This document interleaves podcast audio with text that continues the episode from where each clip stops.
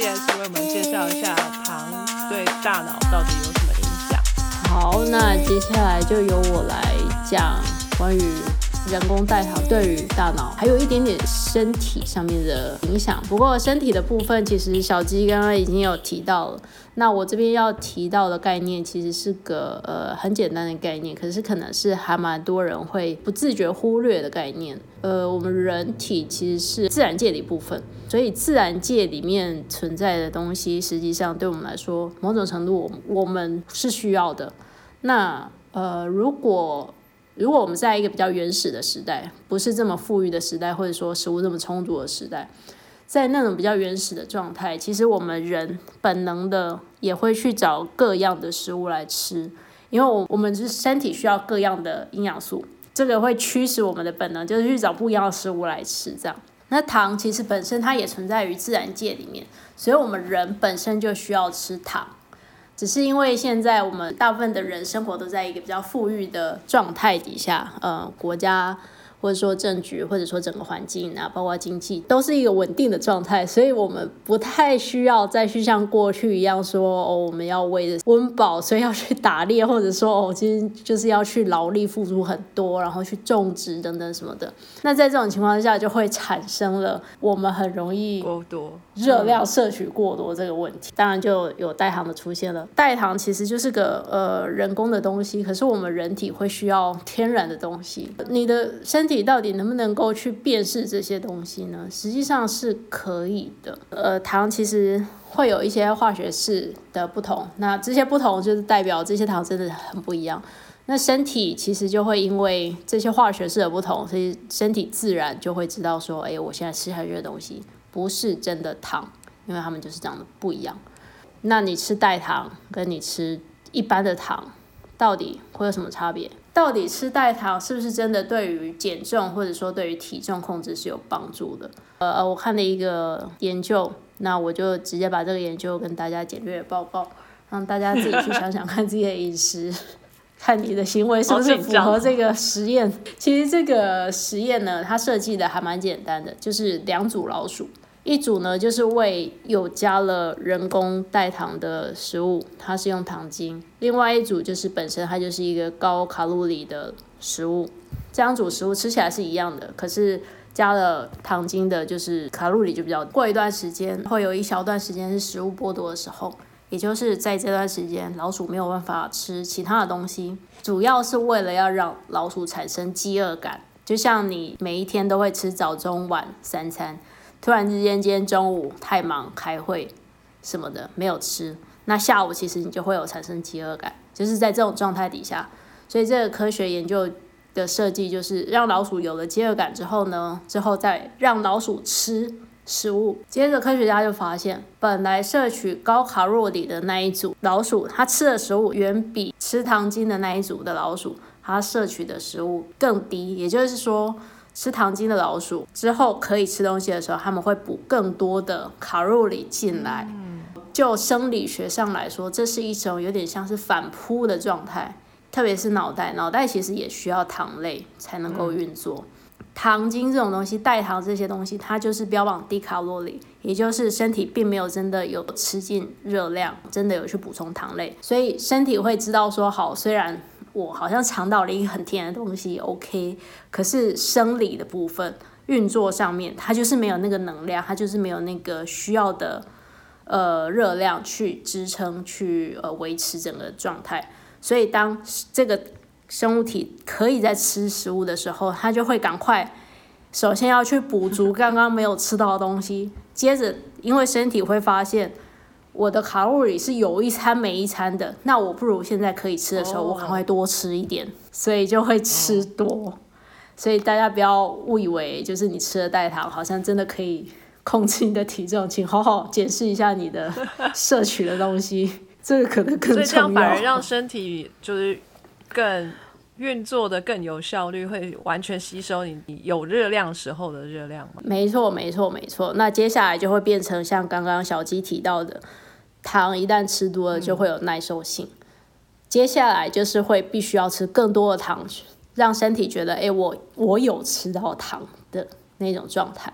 所以就会恶性循环下去。所以大家真的，嗯，代糖的东西浅尝辄止，这样还是要好好的重重视一下自己生理上面需要的一些营养素，还是要好好的补充这样。代糖应该没有人想要去浅尝吧？有人会想要吃代糖吗？就像我同事一个德国男生，他其实身材也还 OK，可是他喝咖啡他就很坚持要加代糖，而不是加一般的糖。嗯，那他喝饮料也是喝就是健怡可乐，所以那个里面就是代糖。或是我们这边有很多那种喉糖什么，它全部都会标榜无糖，就是没有加那个糖，可是其实它就是加代糖，因为它也是甜的。对啊，那因为我们有选择，就是我们还是可以吃正常的糖。可是如果是病态的，比如说像糖尿病患者这样，他们就一定得吃代糖的时候怎么办？我觉得有一个很重要，就是你应该要好好咨 咨询你的营养师跟你的医师，嗯，因为他们才能够真正的知道这个病人的状况，然后给予适当的指示。那我过去在学校上课的时候，有一堂课，它是讲比较属于类似有点像是呃老人健康学的那一种课程。讲课的老师他其实提到一个很重要的观念，他说以前大家都觉得糖尿病的人就是不要吃甜的，这样血糖就会控制了。嗯，可是却忽略了生活品质这个部分，或者说心理层面这个部分。所以现在就比较倾向是告诉患者说，如果你真的想吃，那你吃一点点，比如说一个礼拜你可能可以吃一点点糖的食物，对，就是甜食这种，可能就是两三天吃一颗糖，诸如此类，就是很少量很少量，可是你不需要完全不吃。这样这样的情况下，其实患者他们的生活在那种心理层面上面，其实他们是有帮助的，因为他们就不会这么忧郁说。哦，我好想吃巧克力，可是我就是不能吃。那其实偶尔吃一下，然后就加上说血糖的药，如果有按时来吃，实际上是 OK 的。嗯，所以我的建议会是，大家还是要好好咨询你的营养师或是你的医师，OK，然后去跟他们有一些讨论。那问他们说怎样吃适量的，怎样是 OK 的，那你就是遵循这样的指示去吃，我相信还是很 OK 的。好哦，而且因为我自己的那个姨父是糖尿病患者嘛，就是你真的要去咨询医师，因为还有他总是会一下子就想说我要努力，我要控制病情，所以我什么都不能吃，然后就太过严格。因为人在一个太过严格的无味的饮食下，其实你撑不久。没错。然后我记得有一次，他就是在这样子过去过了一阵子之后，他就觉得啊不行，我受不了了。他也不是吃含糖的东西，他吃了一颗卤蛋。他就昏倒送医院了。卤蛋哦，就是你其实并不是那么单纯的说你是糖尿病，你就只是不能吃糖。它对你整个饮食，你对整个营养都要很重要。然后你今天在就是没有了解病情状况下做出了不健康的这种节食的话，它的反扑是很可怕的。是的，所以就是 C S 刚刚讲的，一定要咨询你的医生和营养师。嗯，没错。好，那我接下来要提到比较多是阿斯巴甜的部分，就是我们刚刚有提到比较多的部分。那在这之前，我可以先讲个有趣的事情，就我高中的时候，其实课本就有提到阿斯巴甜是代糖的一种，然后考试当然也就考了阿斯巴甜，但是有一个同学他就写错了，他写成巴斯光年。好厉害哦！错太离谱了，我以为是阿司匹林。对对对，就是一直在想类似，但是斯巴斯光年真的太强了。对，所以这个故事真的让我一直记到现在。但是总之就是这个真的太好笑了，就是连老师都笑出来。那个老师可是非常不苟言笑的老师，德国的老师吗？没有没有，是高中的时候，所以台湾。好，那其实呃，阿斯巴甜目前来说文献算是比较多的一种。它本身不会经过血脑障壁，所以不会进到脑袋里面。可是它分解之后的三个主要的代谢物，一个就是苯丙氨酸、天门冬氨酸以及甲醇，这三个其实是会经过血脑障壁进到脑袋里面去。那在这样情况之下，等于阿斯巴甜虽然不会直接影响到脑袋的生理运作，可是它的代谢产物却会影响。苯丙氨酸它会去影响到呃多巴胺跟血清素的产生，再就是呃之后可能会去影响到呃心情啦、睡眠啊这样。天门冬氨酸呢，它会因为跟呃 NMDA receptor 结合，所以它有可能导致脑细胞过于兴奋，然后就死掉。然后就死掉。我刚想过于兴奋还好，然后就死掉，很可怕。那在这情况下，它可能会造成认知还有记忆力变得糟糕。这样，我有看到一篇 paper，它是做人体的，就是大学生的实验。那它就是有一组是吃低剂量的那个阿斯巴甜，连续八天，然后有一组是吃比较高剂量的阿斯巴甜，也是连续八天这样。然后去测他们的就是心情啦、情情绪方面，还有呃认知方面，比如说记忆力，然后还有一些空间记忆等等这些的这样。它的高剂量是每公斤体重二十五毫克。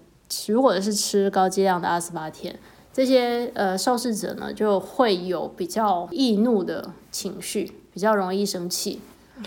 而且呢，他们会比较忧郁，然后呢，更重要的是，他们的那个空间导航能力是受到影响的是，变路痴吗？可能就是空间记忆就没有到这么好啊。OK，我觉得易怒又忧郁的路痴，好惨哦，回不了家。所以更忧郁。但是应该不至于到路痴啊。不过这呃高剂量的阿斯巴甜并不会去影响到他们的短期记忆。嗯。不过脑袋里面很多的功能其实是连贯性的，比如说情绪，其实有时候或多或少就是会影响到你的认知，会会影响到你跟人的互动等等。所以呢，还是要提醒大家，就是如果你真的需要吃代糖的。东西添加代糖的食物呢，但是还是就是还是稍微注意一下，就是自己到底吃了什么种类，或者说吃了多少量这样。那如果可以的话，还是食物就是以天然的为主会比较好一点。好，谢谢 CS。那这边呢，我大概看了一下哈，这个代糖啊，有可以分成两种啦，哈，一种是有营养性的，一种是非营养性的。营养性的是什么呢？就代表是可以带给你热量的，所以这些代糖啊，它不见得都是没有热量的哈，有一些代糖还是有热量的哦，各位同学，山梨醇、甘露醇还有木糖醇都是有营养性的甜味剂啊，它们可以产生热量，然后不会产生热量的，就是化学做的嘛，就像糖精啊、阿斯巴甜这些就是没有热量的。那山梨醇叫的英文叫 sorbitol。然后甘露醇叫 mannitol，然后木糖醇叫什么赛洛陀，xylitol，right？这三个东西呢，因为它们仍然是含有糖的糖的结构在，所以它还是有热量的存在。其实还有寡糖也是，嗯，我们上次有说到，就是热量来源它主要要需要那个葡萄糖的这个基本单位是葡萄糖，嗯，对，那所以要么这些代糖就是它其实是糖，可是它不是葡萄糖。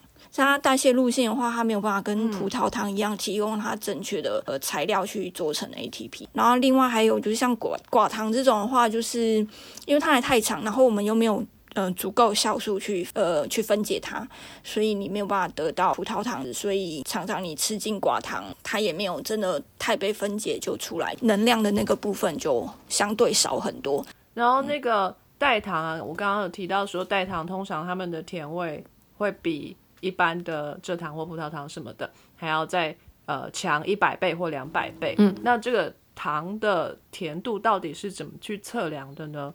其实这是一个非常主观的测量方式。其实就是用 sucrose，就是蔗糖作为一个比例，就跟同样浓度的 sucrose 做比较，然后你觉得这个只是蔗糖的几倍。如果说你感觉到这个太多倍了，实在太甜了，它就帮你稀释对半，然后就觉得还是太甜，再稀释，一直稀释到你觉得嗯跟蔗糖差不多了，这个时候再看你稀释了多少倍，那个就是蔗糖的几倍。我觉得味觉疲劳都来了。很不准哎、对啊，所以说非常的不客观，是个很主观的东西。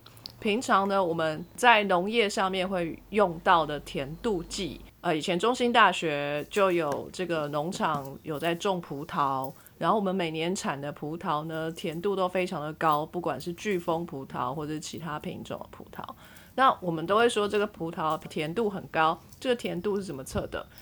它是一个很粗略的测法来说，甜度计是一个呃，把你的那个溶液放在一个管子里面，然后用光去折射，因为溶剂的浓度不同，而折射角度会不一样，所以呢，会呃告诉你它大约的浓度是什么。但是只因为葡萄汁里头，或者说你要量的这个液体里头，不是一个纯溶液，它总是有杂质，它也不一定全部都是蔗糖，它还有果糖，还有其他种糖，或者说它还有其他呃葡萄的营养分在，所以呢，这个折射也不见得全然的代表了里面的糖。而且也很粗略，你只是拿起来对着阳光看看那个角度，然后它对到哪一个刻度这样，所以其实是很粗略的。好，那所以我们知道糖的这个测量，糖度的测量是呃没有一个非常精准的啦，就是见仁见智。而且我们刚刚也知道了，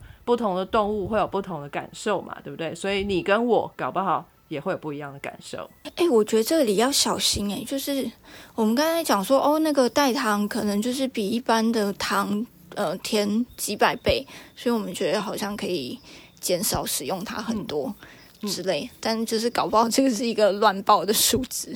对啊，有可能。嗯，它就是个 range。我今天看几乎每个都写什么两百倍，然后有一个写六百倍。我有看到是两百倍到一万三千倍，这个 range 都有。好夸张啊！太夸张。对，但是我看到一个非常特别的糖，它叫做海藻糖，它也是代糖，但它的甜度呢是蔗糖的一半。嗯，但它却可以比蔗糖更持久。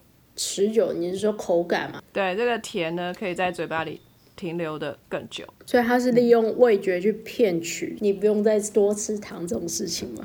有点像。它是拿来提味的啦，它不是真的拿来就是让你觉得很甜，像刚刚提到的那个麦芽糖糊精嘛。我们现在又来到了我们的神秘小礼物的时间了，好不好？好哦。今天我们要讲的呢，其实小鸡又破我的梗了。小鸡每次都破我的梗，真的吗？耶！可是我刚刚有讲食物，我刚刚除了骆驼，我有讲食物吗？你讲了几种代糖，其中之一就是我今天想要介绍的，那就是。啊，甜菊吗？Stevia，对，就是甜菊。哦，好，甜菊糖哈，这个就是很甜的菊花的意思，所以它是个甜菊科。然后这个科哈有很多几十种不一样的植物，可是只有一种是可以做出这个甜菊糖的哈，就是说这个代糖是从甜菊里面萃取出来的一种物质，这个物质的名字叫做。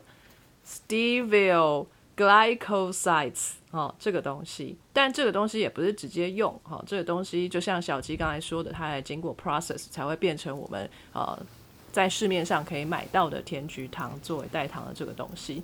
但是这个植物，我刚刚小鸡也提到了，它在呃这个中南美是很常见。就是一个传统的食物，几百年前他们就在用。哎，我破好多梗哦。对啊，好叽歪哦。这感觉真好耶。你没有破完，我告诉你，我还有梗。梗除了绿色可乐，你还有？对，除了绿色可乐，我还有这个甜菊，它最主要的产区是巴西跟巴拉圭。好，不是乌拉圭哦，它都是在八字头的国家产的。还有一些其他的国家，他们有在使用这个甜菊作为甜味剂啊，这是他们传统在用的。就像中国也有传统的甜味剂叫甘草或是罗汉果，他们呢也是可以拿来作为糖的代用品。那在南美洲呢，就是甜菊，有几个国家会用，阿根廷、巴西、巴拉圭。玻利维亚这个很有趣的是哈，它特别是巴拉圭有一个民族会使用甜菊的叶子来作为传统的治疗，就是草药嘛，所以它其实对呃很多的疾病有一些帮助。我不知道这有没有科学证据啊？大家说它可以有降血脂啊、抵抗坏血病啊，或是降低胆固醇等等的作用哈，那见仁见智啦。那它的效用是不是很强也不晓得。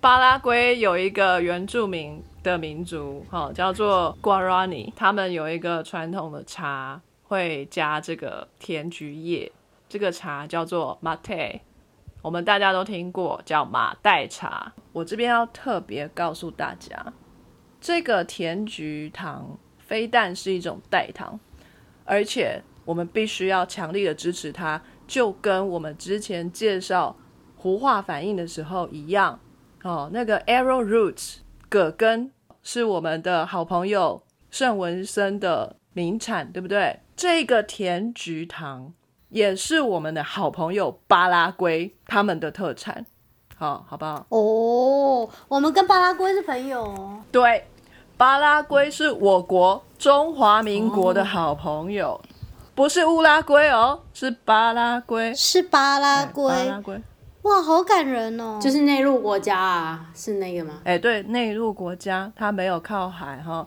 巴拉圭是嗯中华民国的好朋友。从一九五七年开始呢，中华民国就有在呃巴拉圭建立大使级的外交关系，然后一直以来他都支持我们。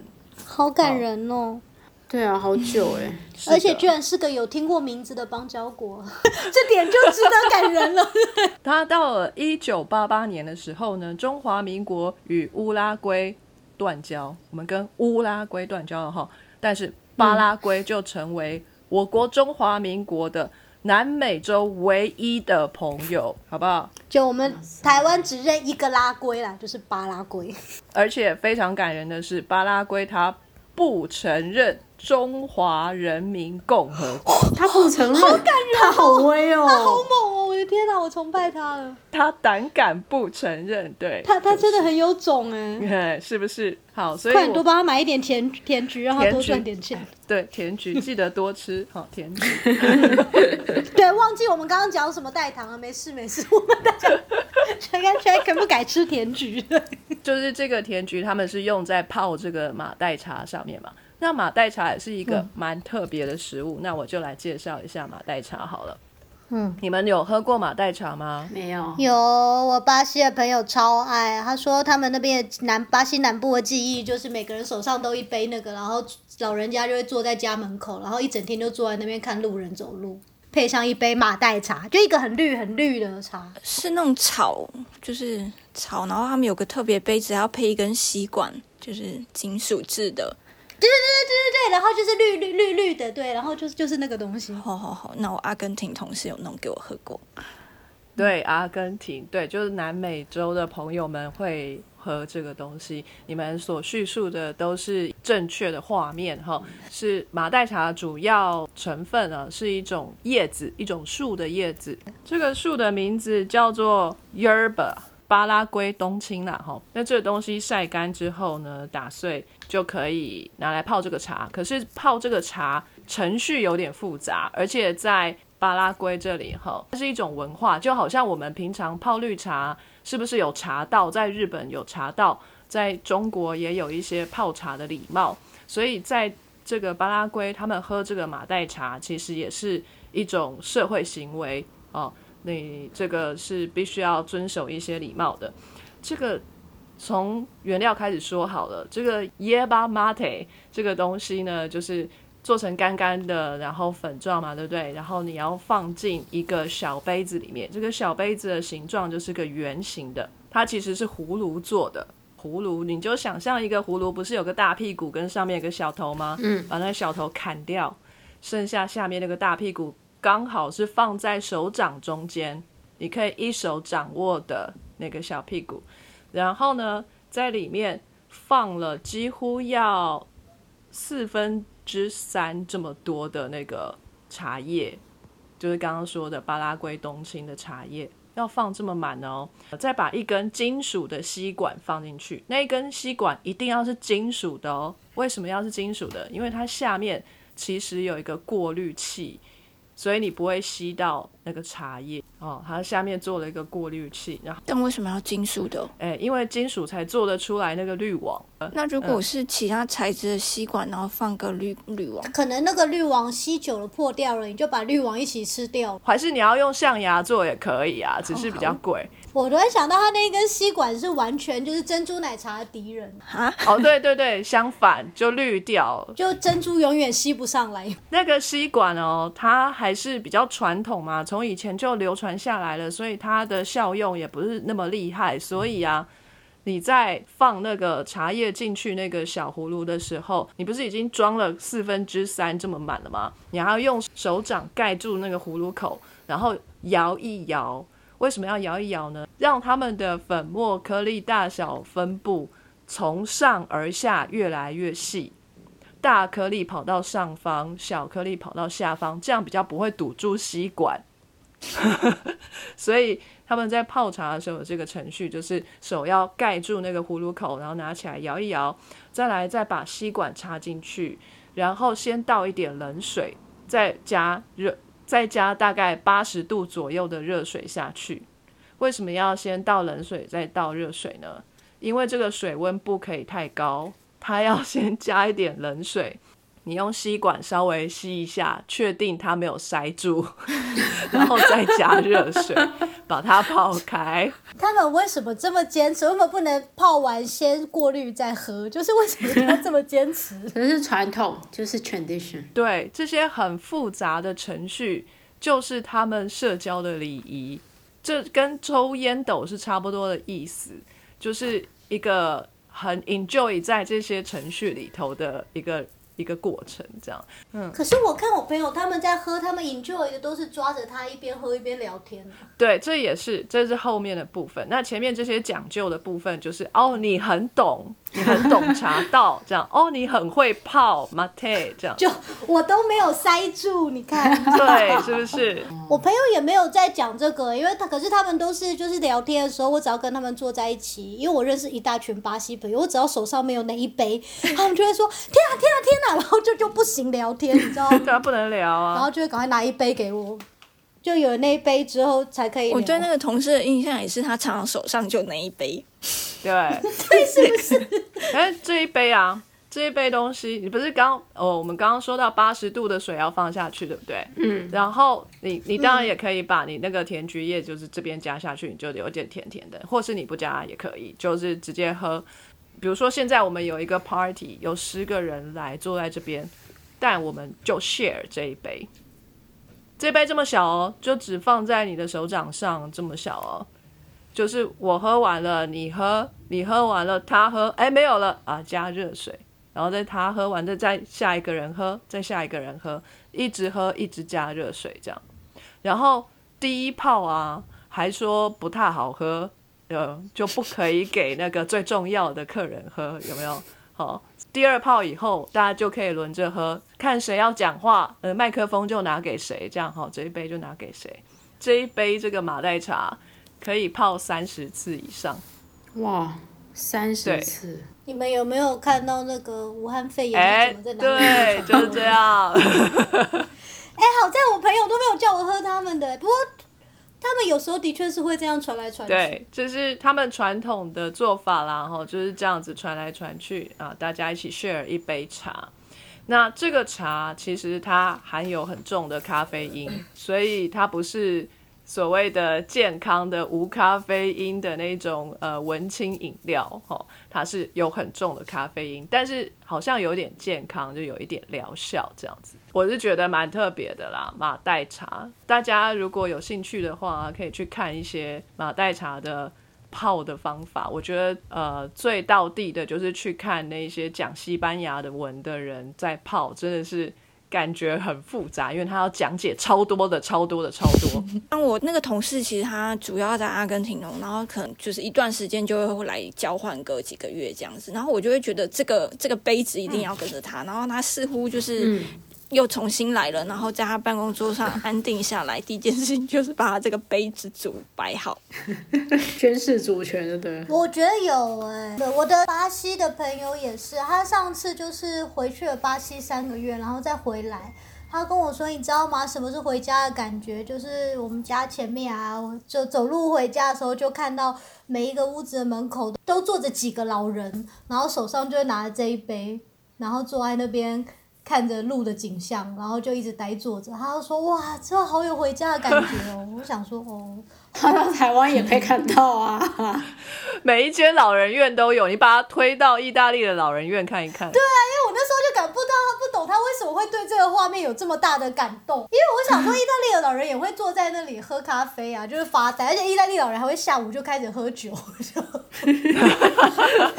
可是他们说不一样，因为他就是要看到他们每个人都有那个杯子，有那个吸管。我是觉得蛮可爱的。我我个人如果有机会去巴拉圭玩的话，我一定会买一个，很可爱耶。搞不好台湾也买得到，因为就如果台湾有发那种南美洲的那个社团的话，他们可能会团购。可是那个好像很 specific，就是呃，像我以前语言班的朋友，他的确就是他们夫妻两个就有一组自己的。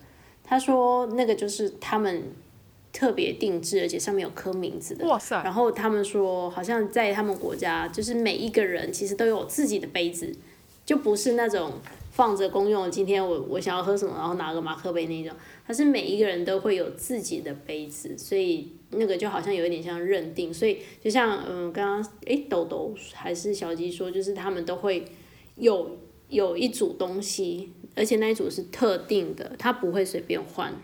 嗯，可是像我又很好奇，他们不是都要轮流喝吗？那如果大家都有杯子，我我的朋友他们都有自己的，不过夫妻是喝同一杯，情侣也是喝同一杯。就是看出来感情好不好，有没有？你跟没有跟他 share 同一杯，嗯就表示你们感情不好，是 acquaintance 有没有？真的，我在想可能泡酒也有味道吧，因为像那个意大利这边也是每一个家都会有摩卡壶，而且摩卡壶不是买新的好，就是那个煮酒的那个，你最知道它的温度啊，它的那个要煮多久，那个就是最好的。有养壶，我还有看到一个，就是说那个杯子啊，有加糖的永远都要加糖，没有加糖的就永远不加糖。所以如果你有时候想喝加糖，有时候想喝不加糖的，你就必须要有两个杯子。反正我永远是无糖的。我朋友给我的也都是无糖的，你可以跟他要求说，我要加巴拉圭的甜菊糖。你说你这不到地啊，我要加的是 stevia，stevia 呢在哪里？他不知道会不会打我。那这就是我今天要介绍的有趣的食物哈，马黛茶跟一个很特别的国家，我们的邦交国。我不知道我们这个节目呢，可不可以把我们的邦交国都全部介绍过一次？我希望可以办得到。哎、这这点子不错，因为其实才十五个而已。哎，干嘛这样？我们节目要长长久久，不是只有十五集，好不好？这句话讲完之后有淡淡的哀伤。好，那今天谢谢各位主持人的参与，那我们下次再来谈一谈其他的食物里面的科学。那谢谢大家，那我们今天就这样喽，下次再见，拜拜拜拜。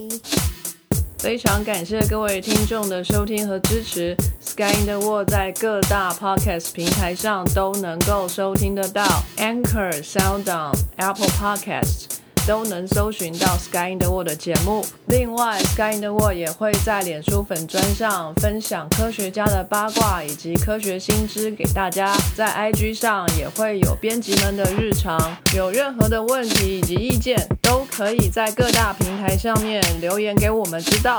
我们将竭尽全力为您寻找答案。欢迎追踪分享 Sky in the World，让更多人知道有趣的科学哦。